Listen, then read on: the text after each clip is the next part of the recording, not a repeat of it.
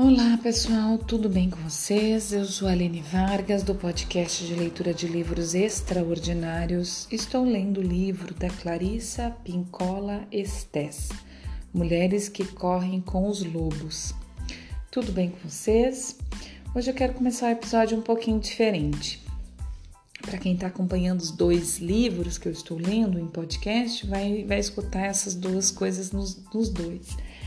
Mas é, eu tô sentindo, talvez esteja enganada, que, que, talvez as pessoas não estão chegando no final do episódio. Por isso que eu comecei a falar sobre isso agora, porque eu sempre falo isso no final do episódio. Mas como eu não tô tendo alguns, alguns retornos, não tô tendo retorno do que eu tenho pedido no final do episódio, eu vou começar o episódio pedindo isso. É muito importante para mim, pessoal, que me deem algum retorno.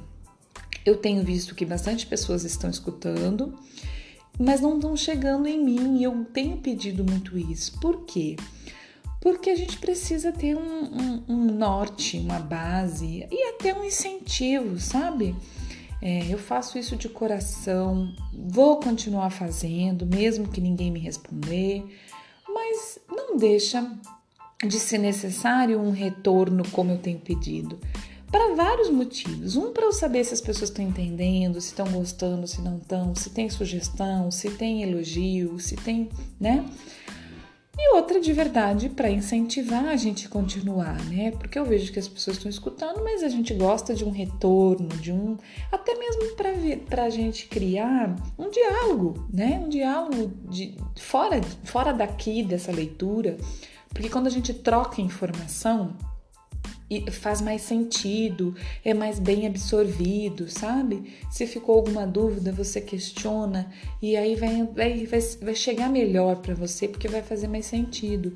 E também chega melhor para mim ler com todo o entusiasmo que eu tenho lido, porque realmente é maravilhoso e tá fazendo muito bem para mim, faz muito sentido para mim, mas eu também gostaria de saber se faz sentido para você, né?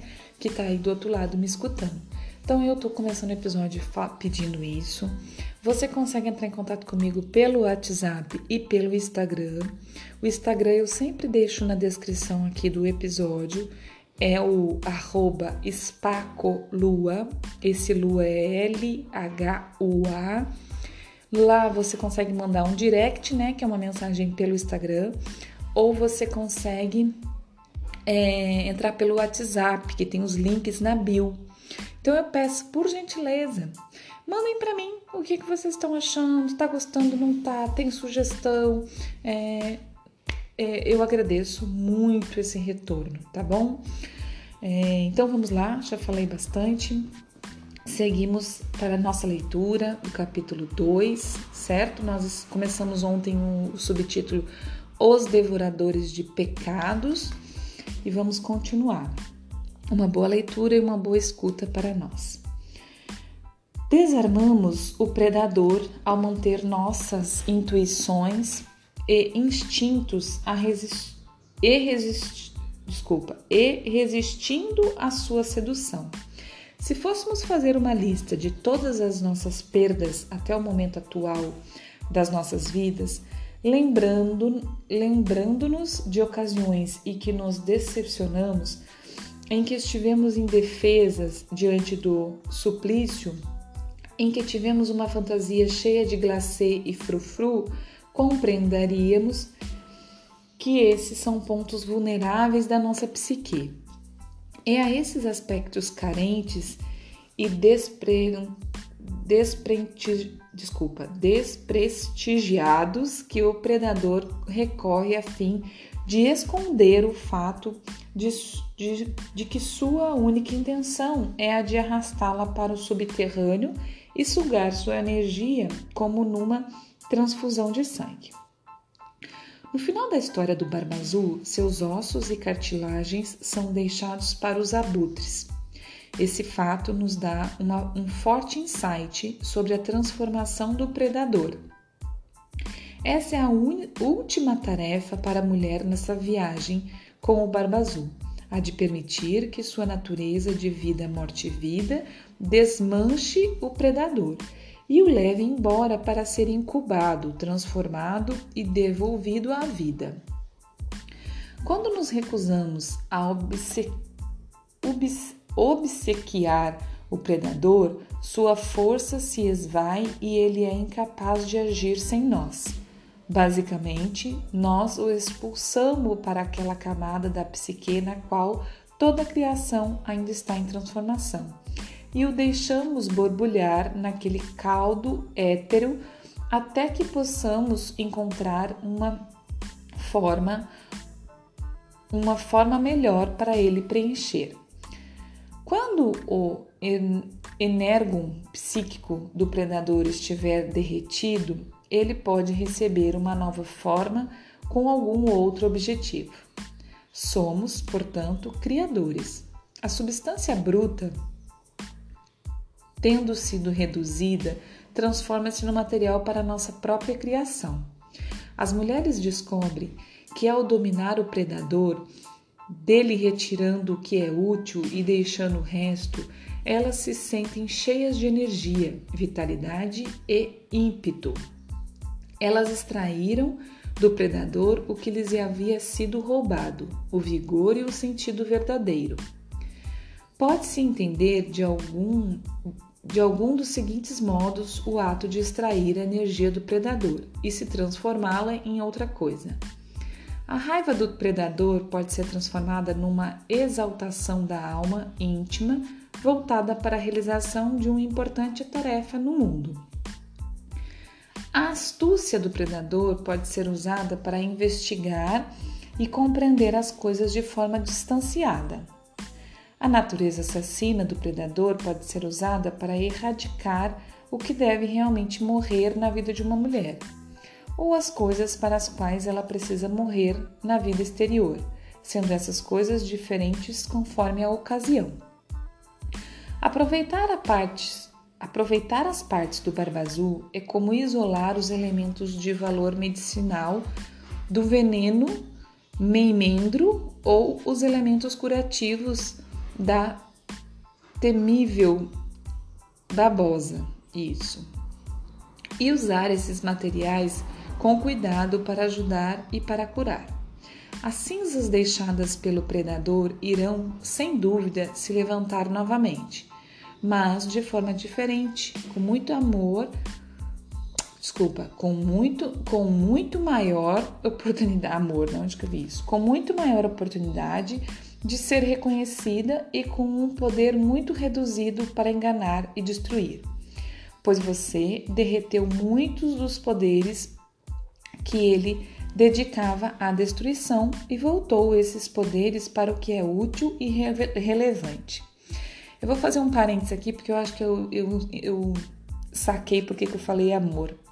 Porque lendo essa descrição dela aqui, dessa parte, né, é, eu vejo que é exatamente o que eu estudo na psicanálise e espiritualidade, que é o tipo de curso que eu faço de psicanálise, né? É, é exatamente isso. Ela está falando aqui, e eu espero que todo mundo esteja entendendo, que esse conto do Barba Azul, do predador, é para falar de um, da nossa psique, né? Que essa nossa psique pode. É, pro, geralmente existe o predador interno antes de mais nada. Geralmente, né? É, quando existe um predador externo que você não. É, por exemplo, vamos, vamos dar um exemplo: um marido que te tira a vida, né? Não a vida necessariamente a vida física, né? A vida do respiro, do suspiro, mas a vida em outros sentidos, né? Te proíbe várias coisas, você não pode trabalhar, não pode isso, não pode aquilo, não pode aquilo, não sei o que, beleza. É, a gente acaba interiorizando este predador para aceitar. E aí a gente bota um monte de desculpas lá dentro, a gente fecha os olhos, a gente quer esconder a chave suja de sangue, que nem é o conto aqui. Mas o predador real está na nossa psique, né? É, aqui ingênua, como por exemplo a irmã mais nova que casou com o Barba Azul aqui do conto. Ingenuamente a gente acredita que é o certo, que não sei o que, que não sei o que. E aí, o predador principal está na nossa psique, né? E aí, lendo essa parte aqui, que ela fala que a gente pode matar esse predador, que foi a história do conto, que aí a gente mataria, entre aspas, a nossa psique, mas não é bem isso, né? Mas a gente é, olharia para isso e aí a gente mata no sentido de, de reconstruir, né? Que ela falou. A gente vai deixar que as partes sejam voltadas ao pó, né? Voltada ao, ao, ao, ao essencial daquilo e aí sim construímos novas coisas com aquilo, né? Como se a gente estivesse, por exemplo, derretendo ouro. Vamos pôr ouro não, porque ouro as pessoas entendem que é coisa boa. Algum outro exemplo de coisa ruim? É, vamos dizer que seja o corpo de uma pessoa mesmo. A gente é, é, como é que chama? Aquele processo de, de esqueci o nome. Cremar, né? Vamos dizer, a gente crema, vira aquele, aquela cinza. Daquela cinza a gente constrói um vaso, vamos supor, bota no barro e, e faz uma forma. É uma analogia, tá, gente? Eu espero que vocês entendam. E aí a gente pode dar vida que a gente quiser para aquilo, né? Então, se a gente tem uma psique descontrolada, doente, predadora, a gente vai pegar cada partezinha. É isso que a psicanálise faz e principalmente essa que eu estudo, que é a psicanálise da espiritualidade. Por quê? Porque a gente entende como espiritualidade que somos todos perfeitos, fomos criados por um criador de amor, né, que nos criou perfeitamente. Se hoje a gente tem alguma coisa que não pareça perfeita, é a nossa psique que não está é, equilibrada. Então a gente pega aquilo que, que é nosso, que, que foi colocado em nós e transforma em coisas boas, né? Que nem, por exemplo, aqui ela, ela deu exemplo da, da fúria, né? Da raiva, do, eu me lembro qual é a palavra que ela usou aqui, mas vamos dizer que seja a, a raiva a gente transforma isso em força para fazer a diferença, né? Força para fazer. Por exemplo, vamos supor, a pessoa que está aprisionada, vamos, como eu dei o exemplo do marido, vou te seguir nesse exemplo. A mulher está é, tá aprisionada, mas um dia ela enxerga que ela está aprisionada, né? Naquele casamento que não faz bem, que mata ela todos os dias, não sei o quê é, de uma forma que às vezes ela, ela entendia que, que era boa, mas que na verdade não é. E aí ela usa a raiva para sair daquilo, não para matar de verdade o marido ou para agredir, mas para sair daquilo, para dizer não, chega, né? E, e a gente precisa de uma raiva para isso. Porque se a gente fica na passividade, a gente não faz. Então a raiva é boa se ela, se, se ela for bem usada, né?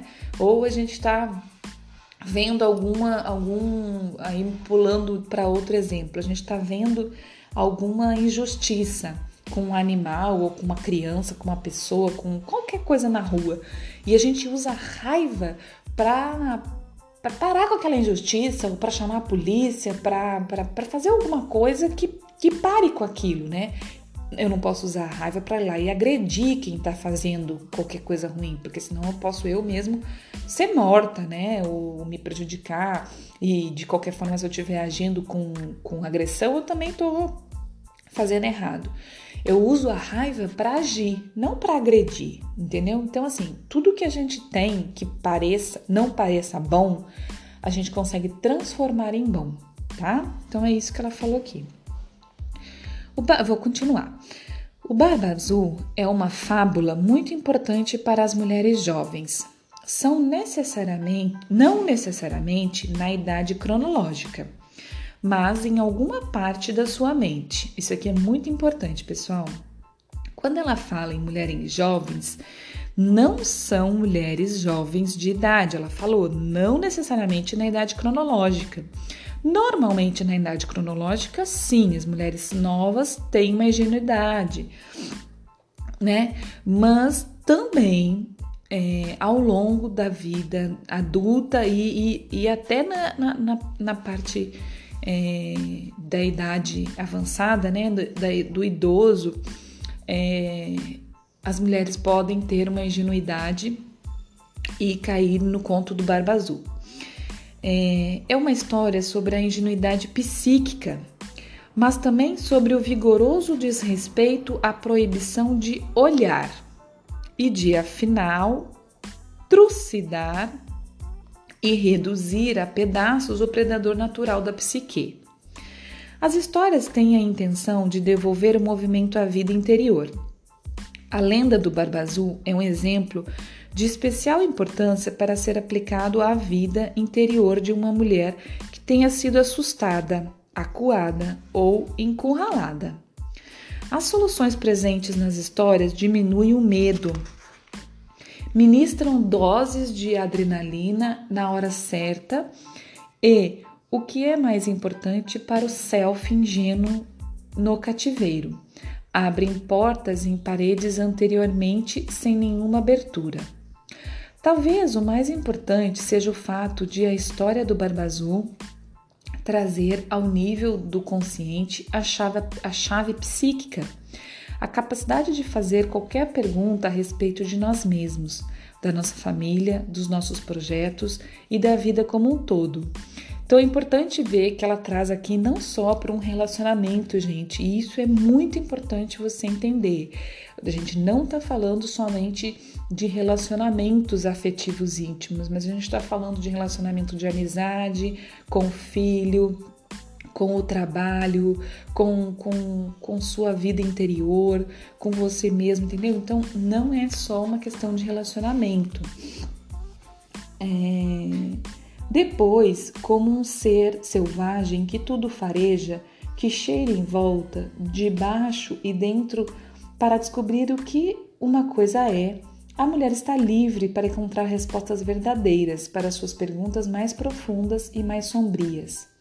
Ela está livre para arrancar os poderes daquilo que o assolou e para voltar esses poderes, que antes foram empregados contra ela, para os excelentes usos que lhes foram, que lhe foram, que lhe, desculpe, que lhe forem mais convenientes. Assim é a mulher selvagem. Então, né, chegamos aqui no final desse subtítulo. Depois a gente segue outro, que é O Homem Sinistro nos Sonhos das Mulheres. Mas eu acho interessante a gente concluir por aqui, para a gente é, eu fazer mais um, um parênteses aqui. Então, o que, que ela falou, né? O que, que é a mulher selvagem, que é a história do livro, né? É você é, ser curiosa. Eu acho que, para resumir, é isso você deixar o seu instinto te levar para onde você tem que ir, é, questionar, perguntar, né? E aí ela fala aqui levando para o lado do, do lobo, né? Farejar, colocar seu focinho, né? No caso, colocar o nariz mesmo e questionar tudo que incomoda. Eu eu digo, gente, que essa sou eu, né? Eu sou uma loba das mais curiosas incomoda, gente. Tudo, tudo que, que me chega como, como incômodo é, em relação aos outros, em relação a mim mesma, em relação à criação do meu filho, em relação à minha vida conjugal, em relação à minha vida do trabalho, em relação à minha tudo, tudo, tudo, tudo, tudo que chega eu questiono. Tudo. Tudo que chega eu questiono. E eu acredito que eu só chegou, cheguei onde eu tô hoje com as certezas que eu tenho hoje e me sentindo livre, como eu estou me sentindo hoje, por causa disso. Porque todo instante eu me questiono. Sempre fui de questionar muito. Mas por que, que eu tô aqui? Mas isso tá me fazendo bem ou tá me fazendo mal? Isso tá certo ou tá errado? Eu tô gostando ou não tô? Eu tô, eu tô fazendo certo ou não tô?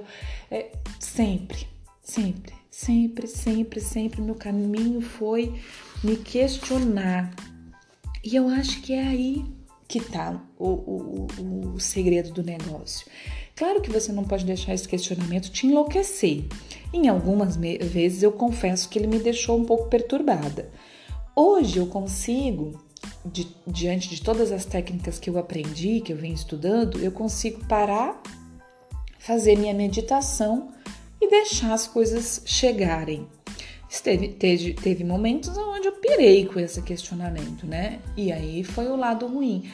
Mas é, ele não me parou, né? Este, este questionamento, por mais que ele tenha sido perturbador em alguns momentos, ele não me parou, ele me moveu para onde eu tô hoje, para continuar questionando, né? E, inclusive, eu vou fazer uma live sobre isso, falando de uma crise que eu tive de labirintite semana passada. Eu passei sábado é, na cama por causa de uma crise de labirintite. E eu vou falar sobre isso, sabe? Sobre essa questão é, do questionar, do, do, do estudar e, e, de entender seu corpo, e de escutar seu corpo, e, e de às vezes a gente perder a mão e chegar num limite mas você conseguir entender que limite é aquele, e aí você volta, você repensa, você questiona de novo. É, eu vou falar um pouco sobre isso. E mas é isso, gente. É, é para a gente viver uma vida livre, a gente precisa questionar, a gente precisa se questionar, a gente precisa dar espaço para pensar diferente, para agir diferente. Quer ver um exemplo bobo, bobo, bobo, mas que, que é muito legal? Eu tinha um, um costume de limpar a minha casa no sábado. Eu passava fazendo outras coisas durante a semana, dava uma limpadinha aqui, uma limpadinha ali, e aí disse: Não, mas eu vou limpar no sábado que eu quero a minha casa toda limpa, ou pelo menos toda limpa, ou pelo menos o que eu consegui. É, num dia só, assim, né? Porque eu ficava assim, ah, se eu começar a limpar quarta, sábado já tá sujo o quarto, por exemplo. Eu, eu tinha essa, essa, essa, esse questionamento, assim. E aí eu vi que eu fui me estressando, me estressando, porque sábado eu não dava conta da casa inteira, da parte de fora, de não sei o quê, e aí não dava, e não dava, e eu ficava brava, e eu passava o sábado todo limpando brava, porque não dava, porque. E eu estressava, enlouquecia, assim, né?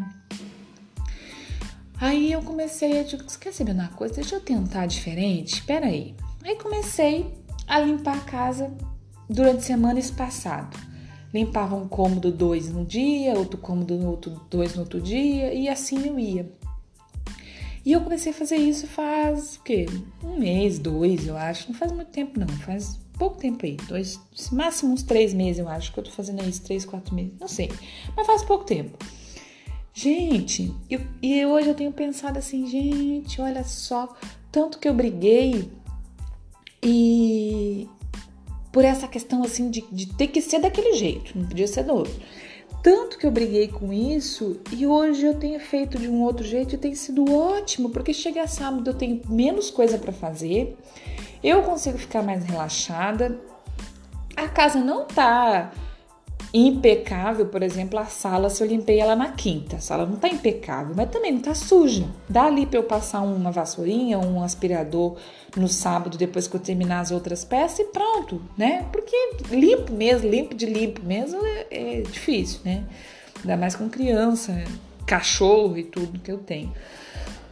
Mas o que eu tô querendo mostrar para vocês é o dar espaço para fazer diferente, dar o espaço para questionar. Eu me questionei, mas eu preciso mesmo limpar a casa toda no sábado e ficar estressado. Daí eu chegava no final do sábado, eu tava morta, morta e não tinha conseguido dar conta de tudo porque não, não, não consigo.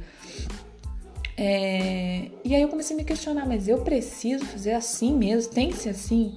Não, gente, não tem. É só a gente se questionar, fazer diferente. E aí, hoje eu tenho relaxado assim: ah, não consegui limpar na quarta que eu tinha programado. Beleza, vou limpar na quinta. Ah, não consegui. Aí eu vou limpando o que dá. O que não dá, eu deixo para sábado. Se não deu no sábado também, fica pro domingo ou fica para segunda. Mas eu não tenho me estressado muito assim. Claro que quando a coisa acumula muito, eu fico um pouco incomodada, isso já me deixa um pouco nervosa, não sei o quê. Mas eu tenho levado isso mais é, livre e, e, e mais é, fácil, assim. Então era um exemplo, como eu disse, parece um pouco bobo, mas é de pensar. Outra coisa também, lembrei agora, a louça na pia. Eu tinha uma doença com a louça na pia, de não deixar a louça na pia de noite, de não sei o que de não deixar a louça, por exemplo, terminava o almoço de domingo, todo mundo ia pro sofá, meu filho, meu marido, e eu ficava assim, puxa vida, mas será que só eu mesmo que não posso sair da mesa e ir pro sofá ver uma televisão, descansar, eu tenho que lavar a louça mesmo agora? Eu comecei a fazer esses questionamentos depois que eu comecei a pensar na minha vida numa forma de equilíbrio, né? Isso mais fortemente de um ano para cá, né? E aí eu vi que não, eu posso deixar a louça na pia e eu tenho deixado quase todo domingo, tenho deixado às vezes de noite, uma noite ou outra que eu tô meio cansada, eu deixo pro dia seguinte. Não gosto muito, mas tenho, tenho, tenho feito isso. Mas o domingo eu tenho feito isso. Eu boto a louça na pia se eu não tô afim. Se todo mundo foi ver uma televisão, um filme, eu vou também. E volto para lavar louça às vezes, gente. É seis horas da tarde, sabe? E, não, e olha, que liberdade, que liberdade, que liberdade é, que é fazer isso. Mas enfim, já falei um monte, vamos terminar esse episódio. Muito obrigada por quem chegou até aqui. E não esqueçam de, de fazer o que eu pedi, se for possível. Mande um recadinho para mim, tá? Do que você tá achando, de como tá sendo, se tá gostando, se não tá, se tem sugestão, se tem elogio, se faz sentido, se tem dúvida. Eu agradeço de coração. Um grande abraço, bom dia, boa tarde, boa noite, até amanhã.